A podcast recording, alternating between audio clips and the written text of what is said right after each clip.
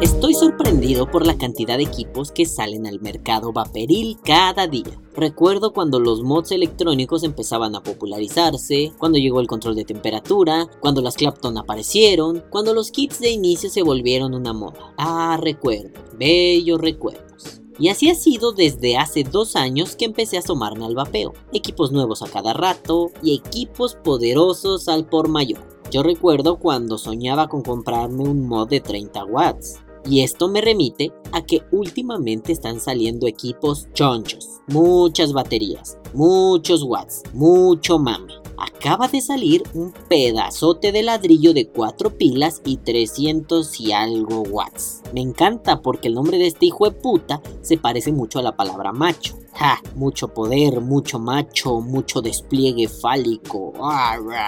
Y mientras eso sucede, yo sigo vapeando alegremente con mis modecillos de 30 watts. Ah, qué débil me veo. Si dejamos a un lado la cuestión de las modas y su relación con el comercio, yo me pregunto para qué tanto chingado poder. Bueno, en realidad no puedo dejar de lado la cuestión de la moda, no puedo dejar de pensarlo, pero creo que la pregunta correcta sería, ¿por qué tanta moda con respecto a las altas potencias? Una de las respuestas que se me ocurren a bote pronto es que las resistencias cada vez son más elaboradas. Ya no usamos uno o dos hilos de cantal delgado, ahora se usan claptos muy complicadas, con hilos planos, con diseños que parecen hechos por la tejedora más experta del planeta. Visto desde ese lugar, tiene todo el sentido del universo. Hay que meterle mucho power cuando las resistencias tienen mucho hilo. Así de sencillo.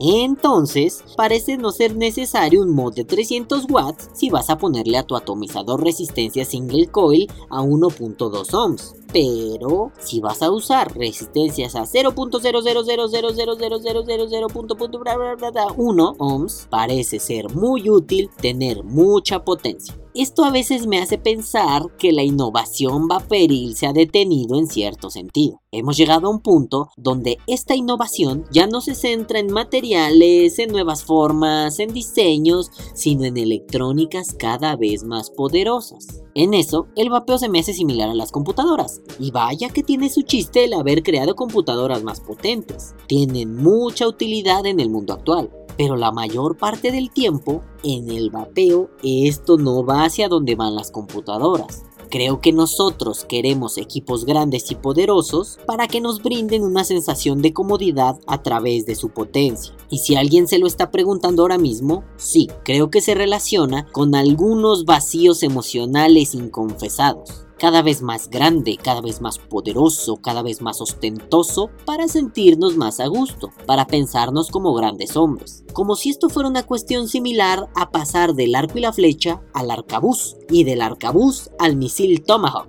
Creo que estas armas, estos aparatejos, tienen una función ulterior. Mientras más poder, más capacidad destructiva. A mayor capacidad destructiva, mayor posicionamiento político. Pero en el vapeo, ay el vapeo, dudo que con un mod conectado a una turbina de avión seamos capaces de conquistar Rusia, porque todos bien sabemos que nadie es capaz de conquistar Rusia. LOL. Si nos metemos a cuestiones donde las ciencias humanas tienen injerencia, la psicología y la sociología nos podrán decir mucho de nuestra relación con los mods cada vez más poderosos. Nos revelarán oscuras partes de nuestra mente y de nuestras configuraciones sociales, y nos harán sentirnos un poco mal por habernos comportado como pelmazos que pretenden mostrar superioridad fálica a través de sus artilugios vaporiles. Pero bueno, la cosa es más sencilla para mí. A mí no me agradan tanto esas vaporetas esteroideadas. Pero hay gente a la que sí. Lo que alcanzo a ver es que el hype por esas cosas es tremendo. Sin embargo, me parecen cosas inoportunas e incluso inútiles cuando se trata de un uso real. Porque digo, un mod de cuatro baterías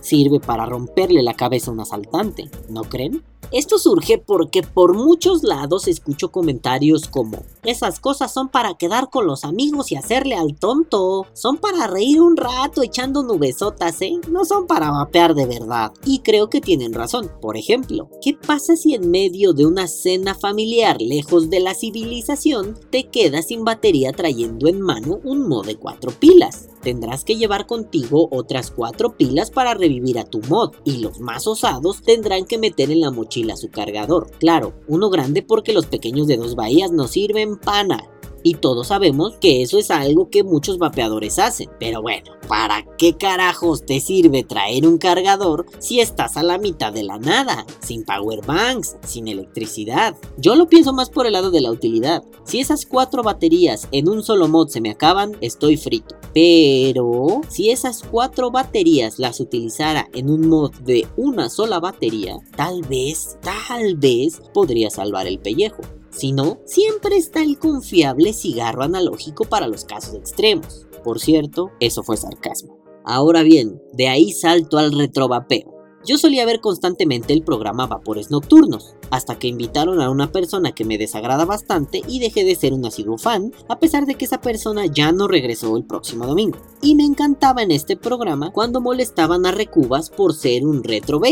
Los chistes que le hacen son muy graciosos, pero he de confesar que me siento identificado con él. No soy un sujeto de mods muy novedosos, mucho menos soy un tipo de mods extra super powerful. Hasta el día de hoy me llenan bastante los mods que tengo. 30 watts, 50 watts, 75 watts. Me encanta su rendimiento, me encanta lo cómodos que son y sobre todo me encanta que satisfacen mis ansias de nicotina sin tener que andar por todos lados corriendo buscando pilas. Eso se me hace un poco parecido a cuando yo fumaba y por todos lados corría buscando fuego cuando había olvidado mi encendedor. Y a pesar de que últimamente me ha llamado mucho la atención hacerme de un mod mecánico, acepto que no es algo que necesite con urgencia, solo es un capricho que recientemente adquirí.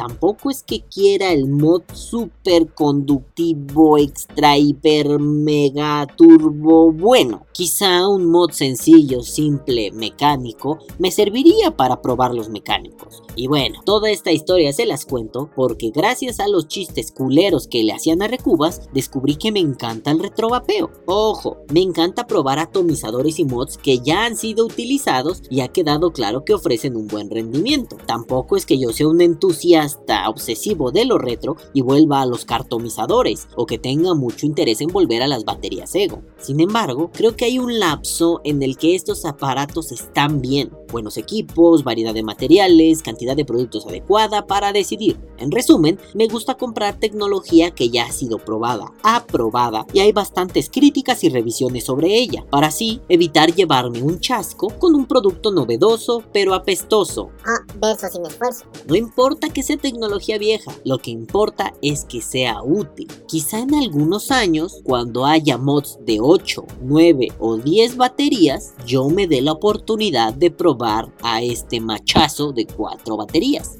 No lo sé, tal vez en ese momento se me siga haciendo estúpido usar un mod de 4 baterías. Pero bueno, lo que es un hecho es que prefiero la comodidad que me brinda el vapeo sencillo de una o dos baterías a tener que enfrentar los riesgos de quedarme sin baterías en medio del desierto con un mod más grande que América y más que Asia. Quizá el problema de todo esto es que no le encuentro la finalidad a grandes mods, a pantallas touch o atomizadores para mil millones de resistencias. La cosa es que para mí esas ondas solo son moda, solo son pequeños avances que en realidad no contribuyen lo suficiente al vapeo. Eso no quiere decir que en automático odie a los que aman esas cosas. Solo sé que esas mierdas no son para mí. Que viva el vapeo. Vapea o muere.